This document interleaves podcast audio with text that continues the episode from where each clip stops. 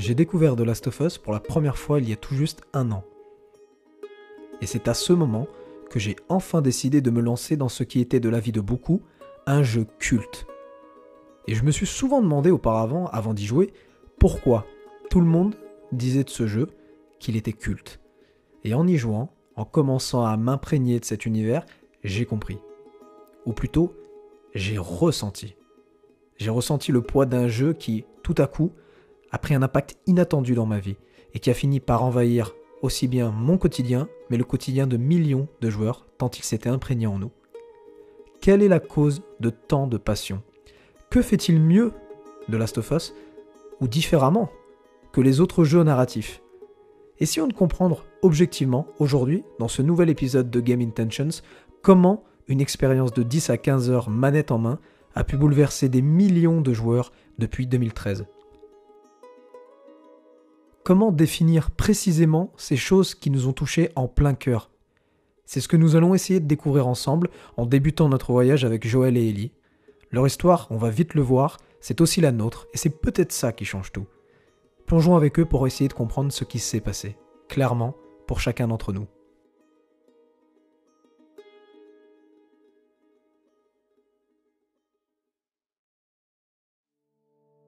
The Last of Us, pour commencer, c'est une histoire qui se déroule dans un contexte qui est saisissant, qui est terrifiant.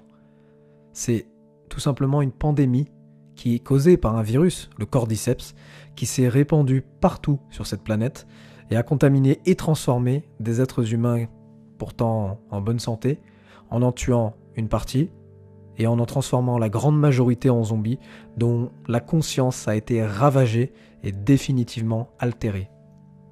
Les humains normaux sont désormais minoritaires. Ils sont traqués par les possédés qui sont aujourd'hui euh, bien largement majoritaires. Une seule morsure, une seule griffure suffit à infecter et transformer définitivement ces hommes en zombies en quelques jours ou pire, en quelques heures. Et enfin, la dernière donnée qui est dramatique, c'est qu'aucun vaccin n'a pu être développé à temps avant que la situation dégénère. Donc on se retrouve avec une humanité qui est condamnée à disparaître si rien n'est orchestré pour changer le cours des choses. Ainsi, la brutalité d'un état sauvage qui est inconnu se découvre à nous, les joueurs. Et au bout de quelques minutes, on se rend rapidement compte qu'on n'a pas été préparé, nous, à répondre efficacement au chaos. On ne sait pas s'y adapter. Nous n'avons jamais été préparés un seul jour depuis notre naissance à cette situation qui nous arrive en pleine phase dans ce jeu. Et cette société, ce cadre de société qu'on nous a toujours euh, conçu pour nous sécuriser, eh bien dans ce jeu on ne le retrouve pas, et c'est ça qui est très perturbant. Un autre point qui est très important, c'est le rythme du jeu. On se rend compte que dès le début de l'aventure, on est jeté dès les premières secondes dans ce contexte auquel on n'a pas le temps de s'acclimater. On y est traumatisé d'emblée, puisqu'il y a une émotion qui est immédiate à cause d'un moment déchirant qui arrive dès les premières minutes du jeu. Et donc on se retrouve dans un jeu où on ne peut pas prendre ses repères. Les premières heures, elles enclenchent un départ, à partir de ce moment-là, on est baladé d'un endroit à un autre du continent américain sans s'arrêter. Parce qu'on a bien compris qu'ici, dès qu'il y a un arrêt au stand, bah, cet arrêt au stand, il est fatal. Et ça, c'est épuisant pour nous, comme pour évidemment les protagonistes que l'on suit dans cette aventure. Rien ne nous est épargné dans cette aventure, et on va vite le comprendre, puisque les personnages que l'on suit justement, dès le départ, on va se prendre d'affection pour eux, et on va jamais être préparé au décès, aux séparations et aux retournements de situation qui vont rythmer justement ce récit. Les répits sont extrêmement courts et les événements choquants sont extrêmement fréquents. Constamment, on est subjugué par ce qui nous arrive. Constamment, on se sent mis en danger. Constamment, on a l'impression que le jeu parvient à activer nos instincts de survie primaires et ce n'est pas qu'une impression. Donc forcément, ça nous accroche. On est non-stop dans la narration du début à la fin. Ce monde, de manière générale, D'ailleurs, il est assez troublant puisqu'il est vraiment paradoxal. Il nous est familier, puisqu'on retrouve des habitations, des lieux que l'on connaît, mais il en est dépourvu pour la grande majorité de ce qui en fait sa vie, de son essence, tout simplement. Ce qui nous heurte, c'est qu'on comprend progressivement qu'il ne sera plus jamais le même, plus jamais ce qu'il était, plus jamais le monde que nous, nous avons connu. Nous le sentons dans tout, dans les décors totalement désaffectés, qui sont brisés, mais également dans la musique qui phénoménal de Gustavo Santaolalla, qui arrive à appuyer dans des compositions qui sont simples, mais hyper marquantes, hyper fortes, avec cet arrêt de la civilisation suspendu à un temps passé qui ne sera plus jamais retrouvé.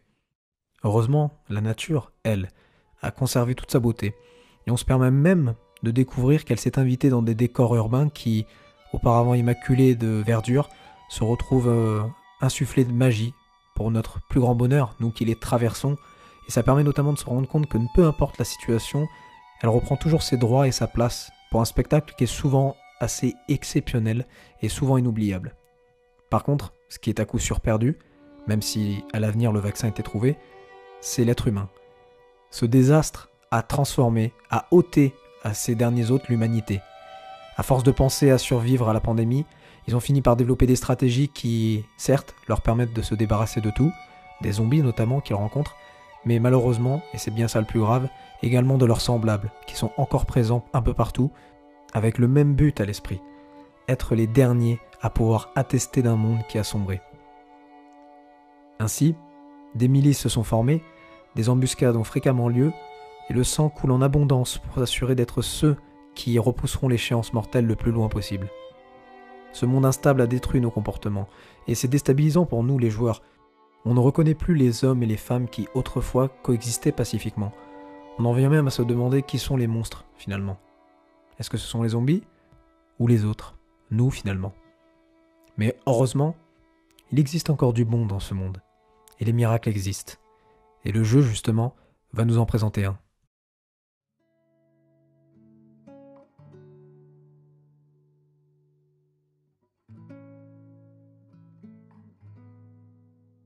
C'est bien connu, on cherche toujours à trouver une once de lumière dans les ténèbres.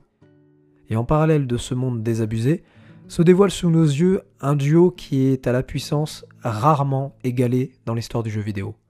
La très grande force de The Last of Us, ne cherchons pas plus loin, vient de l'aventure extraordinaire vécue dans ce contexte par les deux personnages principaux, Joël et Ellie. Deux personnages qui sont bien différents, au caractère fort, mais qui partagent un point commun décisif qui va les rapprocher, un passé meurtri. Joël, c'est un homme qui a été traumatisé par un événement qui s'est déroulé au moment où la pandémie s'est déclarée et où la panique s'est emparée de l'homme. Une panique qui a scellé à jamais le destin d'un père de famille à qui l'on a enlevé sa raison de vivre. Et un homme qui, après cette nuit-là, n'aura de cesse de sacrifier sa morale pour survivre, peu importe le coût du sacrifice.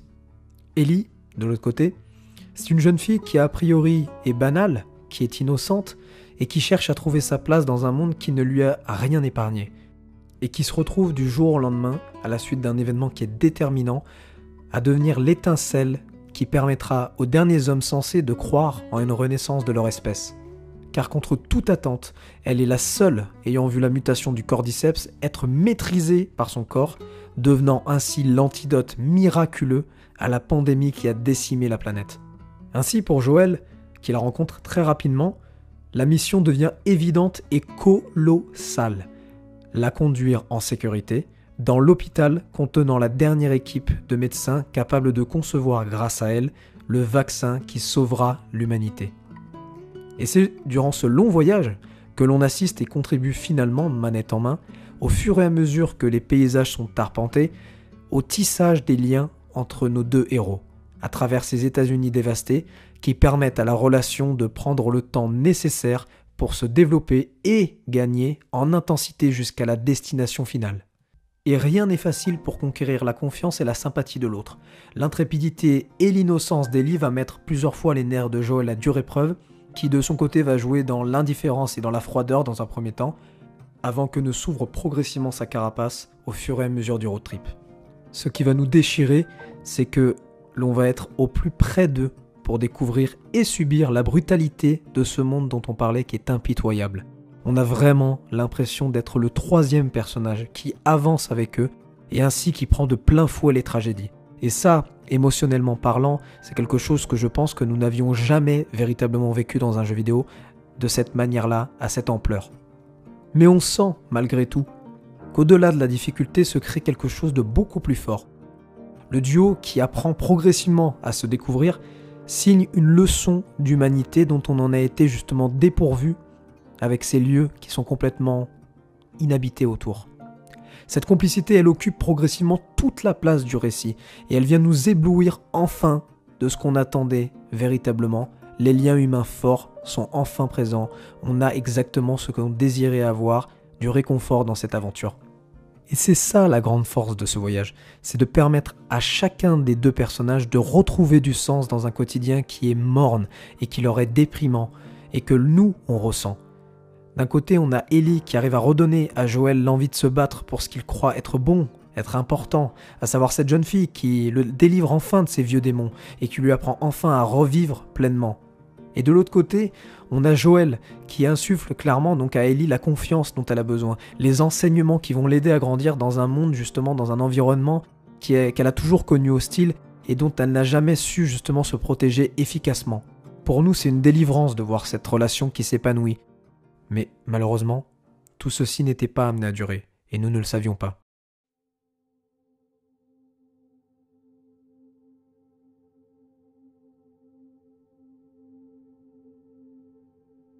C'est lors du grand final de cette aventure qu'est posée l'ultime pierre à l'édifice du chef-d'œuvre.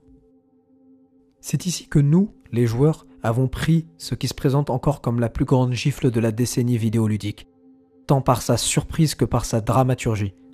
C'est également ici que la réalité vient clore avec fracas la parenthèse enchantée, qui a réussi à être bâtie sur des ruines pendant près de 15 heures. Et c'est enfin ici que notre attachement émotionnel va être, encore une fois, définitivement mis à l'épreuve. Pour sauver le monde, il faut sacrifier Ellie. C'est son cerveau qui doit être utilisé pour élaborer le fameux vaccin. Avec Joël, nous devons ainsi choisir entre le choix de la raison ou le choix du cœur. Beaucoup de joueurs se sont retrouvés bloqués par la décision, mais évidemment, cela ne dure que quelques secondes puisque Joël, lui, a pris sa décision et nous allons devoir l'exécuter en étant l'acteur total de l'impardonnable, permettre à Ellie de vivre et oublier le reste. Et de nos mains d'assassins, nous prenons tout à coup conscience que nous éteignons à jamais la lumière de l'humanité. Mais cela semble alors étrangement sans importance. D'un côté, Joël brise la malédiction qu'il a vécue avec Sarah, sa fille, mais de l'autre, il cache la vérité à Ellie, et ce mensonge, il vient bouleverser absolument tout ce que l'on a construit pendant le jeu. Ça vient provoquer une cassure qui ne sera jamais, jamais résorbée. Et ce qui est extrêmement fort dans ce jeu, c'est que nous avons nous aussi la responsabilité du choix de Joël, car nous l'avons orchestré quelque part. Nous l'avons désiré, nous aussi, sans nous vouloir nous l'avouer et on se retrouve ainsi piégé. Car pour beaucoup, on adhère à cette vision biaisée du bien. On le sait que la logique aurait été de sauver l'humanité. Mais, telle une fusion avec le personnage que nous contrôlons, on ne pouvait pas se laisser convaincre de laisser mourir Ellie, tout simplement. Ce dilemme vient définitivement conclure la partition d'ensemble de l'œuvre qui est parvenue à transformer profondément notre conception des choses. Au moment de l'apparition du générique, elle nous force ainsi à réfléchir au sens de nos actions et vient nous tirailler, vient nous pousser à nous rendre compte que l'angle d'appréhension d'une situation, eh finalement il est essentiel pour agir efficacement. Ici, les notions de bien et de mal sont, et le jeu le démontre à merveille, totalement subjectives. Et c'est bien là le problème.